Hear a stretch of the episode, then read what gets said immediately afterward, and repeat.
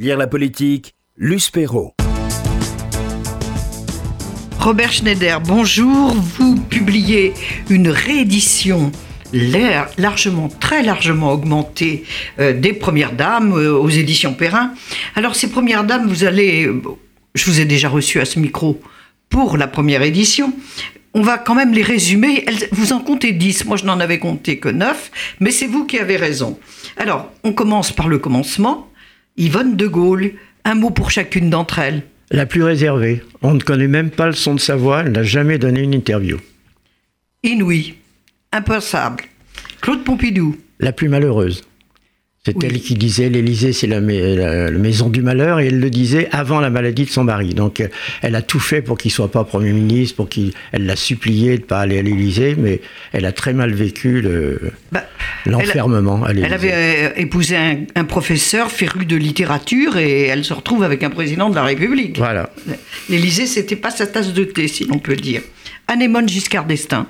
Alors c'est la plus, c'est la plus instrumentalisée par son mari. Il voulait être le Kennedy français, donc il a voulu qu'elle euh, qu'elle euh, soit en première ligne. Il- elle a- Il voulait l'a être moderne. voilà, moderne, et elle était absolument pas faite pour ça. C'est une femme cultivée, intelligente, mais elle n'était pas faite pour ça. Il y a eu le célèbre fiasco à la télé où il est. où- Ses elle- vœux. Ses vœux, ce qui était un, un bide total. Ils n'ont pas recommencé d'ailleurs. Mais vous révélez quand même une chose que les Français savent peu, c'est qu'elle était fille de princesse. C'était une princesse. Voilà. À l'Élysée, c'est savoureux. Mais elle, elle avait beaucoup de classe d'ailleurs, c'est vrai. C'était très savoureux. Alors, une que les Français continuent d'aimer et de révérer, c'est Daniel Mitterrand. Expliquez pourquoi. Alors elle, c'est la plus militante, la plus rebelle, et elle a, elle a créé une espèce de contre-pouvoir avec sa fondation qui défendait les droits de l'homme à travers le monde. Contre-pouvoir contre son mari. et- et elle a pris souvent des positions euh, qui ont Qui mis en difficulté la diplomatie française et le président. Donc, c'est ce côté que les Français ont continué de- d'aimer. Bah, je pense que c'est son côté courageux parce qu'elle a, elle a pris des risques, 16 elle a ans. résistante à 16 ans, et puis elle a pris des risques, elle a, euh, elle s'est battue pour des causes euh, plutôt sympathiques. euh, donc, alors elle, elle était très bien. Commandant Marcos, c'était pas si sympathique que ça. Bah, c'était un rebelle quand même. Disons, on lui a plutôt reproché Castro. hein, Oui, bah, c'était pas non plus très sympathique. Elle était généreuse, mais elle pouvait se tromper. elle était naïve, disait le président. Ce qui était certainement vrai. Vrai. oui. Bernadette Chirac et ses éternelles pièces jaunes. Alors elle, c'est celle qui a joué un, rôle, enfin qui a été une, une femme politique. C'est la seule qui a été élue, qui a euh, Qui a mené une par- propre carrière. une propre carrière, qui a pris la parole dans des meetings du RPR, qui a- elle- donc c'est une femme. C'est aussi la plus dépensière. Elle avait 20 collaborateurs, alors que Madame Macron, on le verra, en a deux, et euh, elle, elle ne comptait pas. C'était rien n'était trop beau pour la, la République et pour elle. Et pour elle, Et surtout. pour elle. Et c'était la plus. Comment dire La plus redoutée par le personnel de l'Élysée. Absolument, absolument, parce qu'elle Elle est- est- elle- c'était la elle- elle terreur. était jugée hautaine et cassante. Voilà. C'était la terreur. Enfin, Il faut vraiment lire ce que vous racontez. C'est... On n'imagine plus que l'on puisse se conduire de cette façon aujourd'hui. Alors, Cécilia Sarkozy, Siganer Sarkozy, Albéniz, Siganer Sarkozy, là aussi, c'est la première femme, la première, première dame qui divorce, qui, qui quitte son claque la porte mari. de l'Élysée. Oui, ça, ça ne s'est jamais vu, même, même à l'étranger, une femme de chef d'État qui, qui s'en va. C'était quand même une grosse surprise. euh. Enfin, oui et non, parce qu'elle était déjà partie avant. Euh, Oui, mais elle les Français ne s'y attendaient pas. Elle Ils- était on leur avait oui, raconté un voilà, conte de voilà, fées, quand voilà. même. Et puis comme elle a, elle a essayé quand même de se mouler dans le rôle, et c'est elle qui a joué, qui a eu le plus d'influence politique, parce que pendant les six mois, cinq mois où elle a été à l'Élysée, son mari euh, lui passait tout, parce qu'il Bah, voulait, la voulait la garder, il voulait qu'elle reste. Et notamment, c'est grâce à elle, grâce, si j'ose dire entre guillemets, ou à cause d'elle, que Rachida Dati est devenue ministre de la Justice, qui était quand même un choix étonnant, Euh, que euh, Hortefeux, qui était un très proche de son mari, euh, A écarté. écarté, euh, pas du tout le ministère régalien auquel il, a, il pensait avoir droit. Vous voyez Donc elle a, elle a vraiment joué un rôle. Elle Bref, Elle a joué un rôle et aussi elle avec se la permettait, Libye. je raconte que dans des réunions euh, de collaborateurs, pas de ministres, mais de collaborateurs, elle, euh, elle- elle a dit un jour à son mari président euh, Est-ce que tu te rends compte des conneries que tu es en train de dire? Parce que quand même, on voit pas ça avec De Gaulle ou avec Mitterrand ou avec d'autres. non. Daniel Mitterrand non plus. Ouais. Bernadette Chirac. Non. Elle avait son franc-parler quand même. Oui, mais elle, elle- elle avait- Mais elle vous se retenait elle se publiquement. tenait, voilà, elle se tenait. Donc, euh, Cécilia Sarkozy, ça innove les présidents à multiples premières dames. Euh, pas Cécilia, Carla. Bah, euh, oui, non, non, Cécilia, Oui. c'est elle qui quitte le président. ah oui, oui, Et il y et a- ensuite, voilà. Voilà. Ensuite, il y a Carla, voilà. Alors, Carla Bruni, elle était, c'est étonnant comme. euh, avec Carla, c'était du sérieux. Racontez-nous un peu en quelques mots. Alors là, c'est la plus atypique, puisqu'elle avait une vie de Don Juan euh, qu'elle affichait d'ailleurs, elle, elle s'en vantait même. Elle s'en Et- vantait, elle et avait- on, des on pouvait effectivement craindre le pire quand elle est arrivée à l'Élysée. Et elle s'est moulée dans un rôle de d'amoureuse nunuche, euh, mon mari, mon mari, mon mari. euh, c'est très, très étonnant. Elle a été très discrète, mais elle a été. Alors, elle n'a pas cessé de raconter aux journaux People que c'était extraordinaire d'être première dame, de représenter la France et tout. Mais quand il y a eu la passation de pouvoir avec Hollande et qu'il y a eu une pas une passation de pouvoir, mais une rencontre entre les deux femmes, elle a dit à Trierweiler que ah, quel soulagement, j'en peux plus, c'est- affreux. euh, euh, et Trierweiler, qui, c'est drôle euh, après, a posteriori, Trierweiler, qui croyait, comme elle avait été journaliste politique, qu'elle maîtrisait, lui avait dit, mais moi, avec moi, ça sera pas pareil, parce que je connais, je connais les codes et tout ça. Oui, mais Car- Carla Bruni était très soulagée, mais en même temps, euh, vous pensez qu'elle a joué un rôle pour dissuader son mari de se lancer très tôt en 2012 Non, non, pas du tout. je Elle l'a soutenu. Oui, oui, bien sûr. Même si bien ça lui sûr. faisait pas plaisir. Bien sûr, bien sûr, bien sûr, elle l'a soutenu et... Donc c'était aussi une femme soumise, malgré ses allures à, sa manière. très libérée, voilà. à sa Elle- manière. Elle est devenue soumise. Elle est devenue soumise sur le tard, si l'on peut dire. Valérie Trierwiller, alors là c'est le cas, c'est la favorite.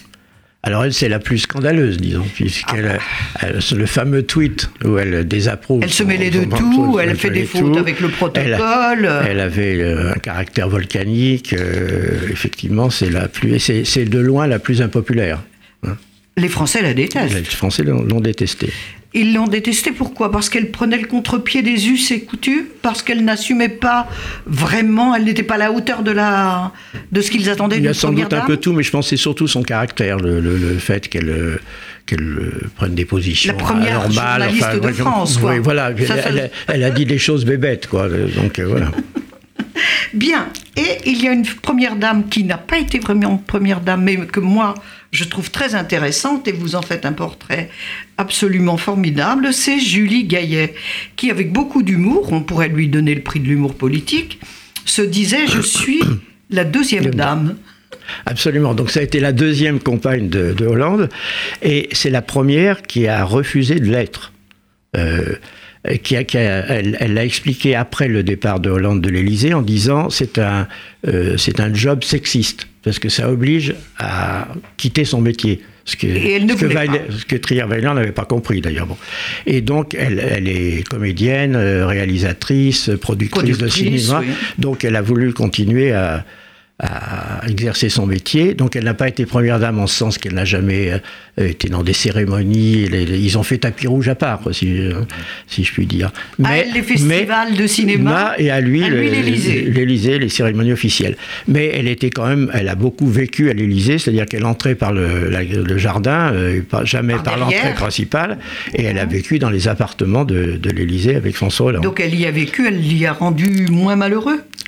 Ben, c'est ce qu'elle a dit à la fin. Elle a dit qu'elle avait, été à son, côté quand ça allait très mal, et que tout le monde disait Hollande est seul, seul dans son palais, tout ça. Ben, elle était là elle essayait de lui remonter le moral, disons. Alors, vous résumez le, la présence de Julie Gaillet à- euh, pour illustrer ces rapports un peu étranges entre. euh, Enfin, pour les Français, ils ne comprenaient pas pourquoi ils, ils ne s'affichaient pas officiellement, puisque tout le monde savait, euh, depuis l'histoire, le fameux sc- scooter, Scooter, oui. la photo avec le scooter. Donc, vous résumez à trois photos.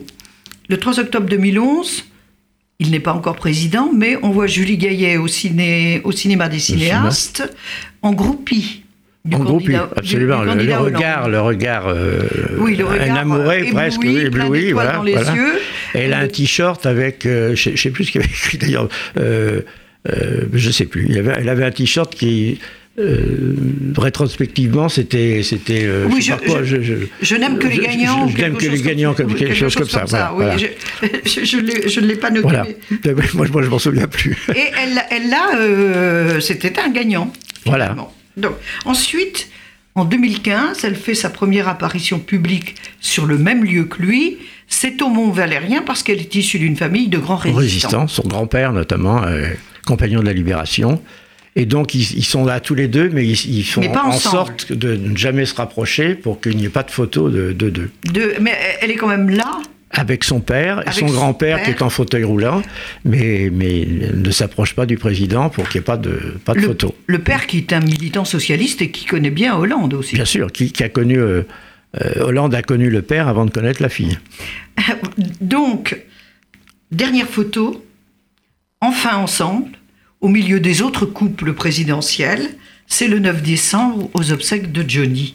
Alors pourquoi à ce moment-là? Bah, parce qu'ils n'ont plus à se cacher maintenant. C'est euh, c'est énorme. Mais maintenant, ils s'affichent il n'a ensemble. plus de Ils fonction. s'affichent ensemble. Absolument. Et Je donc- peux vous raconter une anecdote d'ailleurs drôle. J'ai fait une émission de, sur C8 avec Julien Courbet. Et alors, et, par moment, il, euh, pendant l'émission, il projette sur un écran une photo. Et pour dire que entre eux, ça ne devait pas trop bien aller, il a, il a don- ils ont mis la photo de, des funérailles de Johnny. Et ils font la gueule un peu tous les deux, bien sûr. Alors il dit, ça va pas fort. Tout. Mais je lui dis, vous savez où elle était prise aux funérailles de Johnny? étaient peut-être- Ah bon? Ils étaient peut-être simplement malheureux de la disparition de Johnny. Oui, oui, puis t- t- on prend pas, on, Comme prend pas un air rigolard à, un enterrement. C'était quand même pas une, une cérémonie très joyeuse. Surtout qu'on sentait déjà qu'il y avait d'un côté une famille, de l'autre côté Oui. une famille, d'un côté des amis, de l'autre côté d'autres amis. C'était un peu particulier comme ambiance tout de même. Alors, elle a quand même subi beaucoup d'affronts, euh, Julie Gaillet. Elle n'a jamais été première dame, mais elle a, eu, elle a vraiment subi tous les Et inconvénients, les inconvénients, voilà. d'une première dame. Euh, Racontez un Et petit peu les affronts que- qu'elle a eu à affronter. Bah, notamment, elle a été invitée à un César, elle a été nommée euh, pour euh, César du, du second rôle. Et, rôle pour Quai d'Orsay. Pour Quai d'Orsay.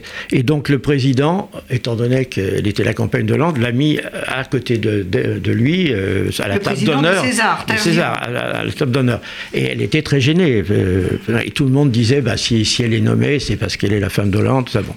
Euh, et euh, elle a été pendant, elle a- pendant ces années, elle a produit des films, elle a, mais elle n'a jamais pu faire de promotion.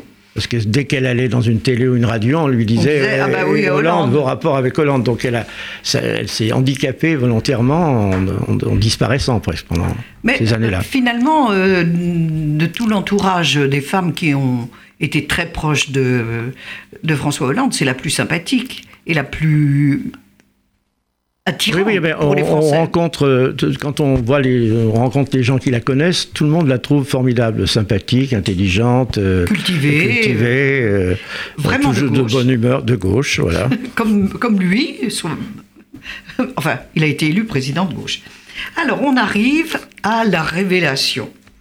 Celle que tous les Français découvrent et, et ils sont éblouis appar- apparemment, puisque 67%, selon un sondage de, euh, de Paris Match euh, de la semaine du week-end passé, 67% des Français plébiscitent Brigitte, Brigitte Macron. Alors, racontez-nous pourquoi cette fascination? Est-ce que c'est parce que les Français ont compris que tout d'un coup, c'était un vrai couple fusionnel qui arrivait à l'Élysée Est-ce que c'est ce côté famille-famille euh, une famille très recomposée Composée. aussi, mais est-ce qu'ils ont senti quelque chose de différent par rapport aux, aux autres premières dames? De ce je- côté-là Je ne sais pas s'ils l'ont senti tout de suite, mais ils, le voient maintenant. euh, et ils l'avaient déjà euh, vu pendant la campagne. C'est-à-dire que, comme vous le dites, c'est un couple fusionnel. C'est le, le seul fusionnel à ce point. Il y avait eu les Pompidou, qui était un couple fusionnel, mais euh, c'était un couple classique avec l'homme dominant. Alors que là, c'est un couple fusionnel. Et égalitaire, égalitaire. et égalitaire. Et, et c'est, ah, si, si, égalitaire.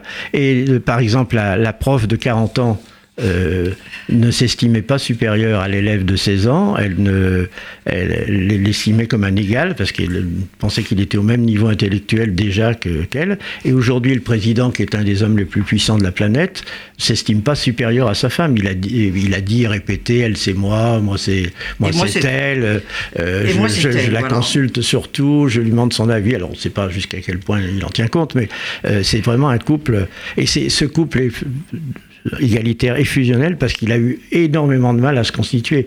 Ils ont, et à s'imposer. À s'imposer. Ils ont conquis la France en un an, pratiquement, ce qui est incroyable, mais ils avaient mis 13 ans à acquérir le droit de vivre ensemble, euh, au grand jour. C'est euh, ce qui est quand même assez étonnant de nos jours.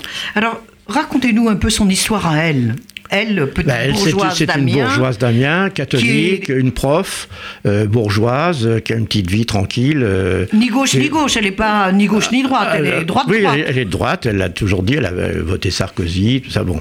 Mais donc, c'est dans un milieu bourgeois, dans un collège de jésuites, une prof de 40 ans qui, a une idylle avec un élève de 16 ans, c'est absolument incroyable. Quoi. C'est, et, bah, qui est elle a été rejetée, tout le monde, y compris. Elle, elle a été rejetée par une, partie de, par une bonne partie de sa famille. Euh, c'était très très dur quoi, pour eux. Lui a dit on a vécu comme des parias pendant des années. Quoi. alors, leur histoire à eux, c'est finalement que la période paria s'achève et ils se marient. Voilà. Bah, racontez un petit peu, c'était, c'est, quand même, on a envie de savoir. Les enfants ont fini par bah, adopter ça Emmanuel. Ça, a été, voilà, elle, elle, a, elle, a, confié très rarement d'ailleurs, elle a confié à une de mes amies, qui est une de ses amies, que si ses enfants ne lui avaient pas donné leur accord, elle, n'aurait pas, euh, ne serait pas partie quoi, avec Macron. Et elle a mis très longtemps à leur expliquer que c'était, c'était pas un, coup de foudre, euh, mais que c'était vraiment euh, l'homme de sa vie, qu'elle le sentait, qu'elle ne pourrait pas vivre autrement. Ils ont fini par donner l'accord. Ce qui est curieux d'ailleurs dans l'histoire, c'est qu'il y a quelqu'un dont on ne parle pas, c'est le mari. Ben oui, on ne sait pas qui est Monsieur Osière. Ben, si, c'était un, banquier, un banquier. Et quand, alors, euh, c'était une prof qui, s'entendait très bien avec ses élèves. Elle les invitait euh, chez, elle. chez elle, pour les cours de théâtre. Et donc, il était invité chez elle. Donc, le, mari, il invitait le, petit Macron. Et euh, quand elle lui a annoncé qu'elle partait avec lui, il, a disparu. Il est parti, il a disparu. Alors, je ne sais pas s'il voit encore un peu ses enfants, mais les enfants ont adopté Macron. les petits enfants l'appellent Daddy. Enfin, c'est vraiment c'est une famille recomposée, qui est, c'est, pas bidon. Les, images qu'on a vues, notamment le soir de l'élection, c'était pas des images bidons comme Sarkozy euh, sur avec le perron avec les enfants, alors qu'on sait qu'elle était arrivée au dernier moment, enfin tout ça. C'est une vraie famille. C'est une vraie famille et peut-être que c'est finalement ça qui séduit les Français. Mais peut-être. C'est une, une vraie famille, mais elle, elle est quand même un, un, un personnage très paradoxal. Elle est rassurante, professeur, aimée de ses élèves, mais en même temps très transgressive. une histoire d'amour avec, une différence et d'un prof euh, avec son élève euh, dans un, établissement jésuite, c'est quand même pas banal. Elle est moderne, mais en même temps elle est traditionnelle. Elle est responsable, elle est libre, elle est affranchie. Mais alors, expliquez-moi pourquoi, ou expliquez à nos auditeurs pourquoi elle s'est inscrite dans le même registre très plan-plan des précédentes euh, premières dames Alors, c'est ce qui est très curieux. C'est vrai que tout ce qu'elle fait euh, euh, ressemble à, ce que faisaient les autres premières dames, très classiques. Hein. Elle, elle, va avoir des enfants malades, des autistes, des... alors que elle, pendant la campagne, elle avait pris des positions quand même, notamment euh, euh, en faveur des jeunes des quartiers, en disant ceux à qui, n'ont comme avenir que la cage d'escalier, c'est une bombe à retardement pour la société française. Euh, Il faut elle leur donner de l'éducation. Ça, elle l'a redit en étant... Mais étant donné le côté fusionnel du couple, elle, n'a pas, elle, pris de position depuis, elle n'a pas allé dans une banlieue, mais on remarquera quand même qu'il a tout de suite décidé le dédoublement des classes de CP, ce qui correspond quand même là, qu'il a euh, décidé les, les, emplois francs dans les banlieues. On ne sait pas ce qui retiendra du plan Borloo, euh, on saura en juillet, mais on peut penser qu'elle a, qu'elle a une influence. Et, et, quand on voit ce que fait le ministre de l'Éducation, Blanquer c'est très proche de ce qu'elle pense de l'éducation. Donc on peut penser que euh, là, elle a une vraie influence. Quoi. Alors, les Français ont un vrai coup de foudre pour, euh, pour Brigitte. C'est étonnant, étonnant, c'est Brigitte Malia. Oui, parce que, alors voilà les adjectifs qu'ils considèrent la qualifier le mieux. cultivée, élégante, réservée, moderne, indépendante et rebelle. C'est un peu tout, tout, ça est un peu bizarre comme salade. Bah, tout est tout est relatif. À part rebelle et encore rebelle, c'est un côté sympathique. Rebelle, qui non. Oui. Mais, ce qu'il y a, euh, quand on la voit, hein, euh, elle, est, elle est très toujours souriante, elle a l'air sympathique, elle est en empathie facilement avec les, gens qu'elle fréquente. Euh, elle a une vraie capacité d'écoute. Voilà, elle paraît pas prétentieuse, elle est très présente aux côtés de son mari, mais elle est réservée, elle se tient à sa place. ça fait beaucoup de qualité pour vu par les Français. Et, par exemple, le personnel de l'Élysée l'adore. Ah alors qu'il n'aimait pas, comme vous le disiez. Il n'y a pas eu une telle unanimité sur une première elle, elle, parle à tout le monde, elle est, elle est gentille, elle est sympathique, elle, elle serre les mains, elle, fait des bises aux enfants. Elle, s'intéresse aux gens. bon, voilà. Alors, ils sont 67% à l'aimer en France comme première dame, mais vous ne trouvez pas que c'est quand même finalement, dans le personnage si lisse et si formidable, de, pour conclure, de, du président de la République, la seule aspérité, cette histoire d'amour euh, très transgressive? Oui, mais alors justement, le, fait qu'elle ait une histoire très transgressive euh, plaît aux, progressistes, disons. Hein. Mais en même temps, comme elle est catholique, euh, qu'elle vote à droite, elle l'a dit, qu'elle a quitté son emploi, son métier qu'elle adorait pour suivre son mari à Bercy, ça, ça plaît à l'Élysée. Puis à l'Élysée, ça plaît aux conservateurs. Ça. Donc elle plaît un peu à tout le monde, sans que, euh, sans que ces deux visages euh, ne lui nuisent. Donc, je rappelle le titre de votre ouvrage, Robert Schneider, Première Dame, dans l'intimité des dix femmes qui ont accompagné nos présidents de la Ve République, et un magnifique portrait de Brigitte Macron, la nouvelle coqueluche de la France et du monde. Et du monde.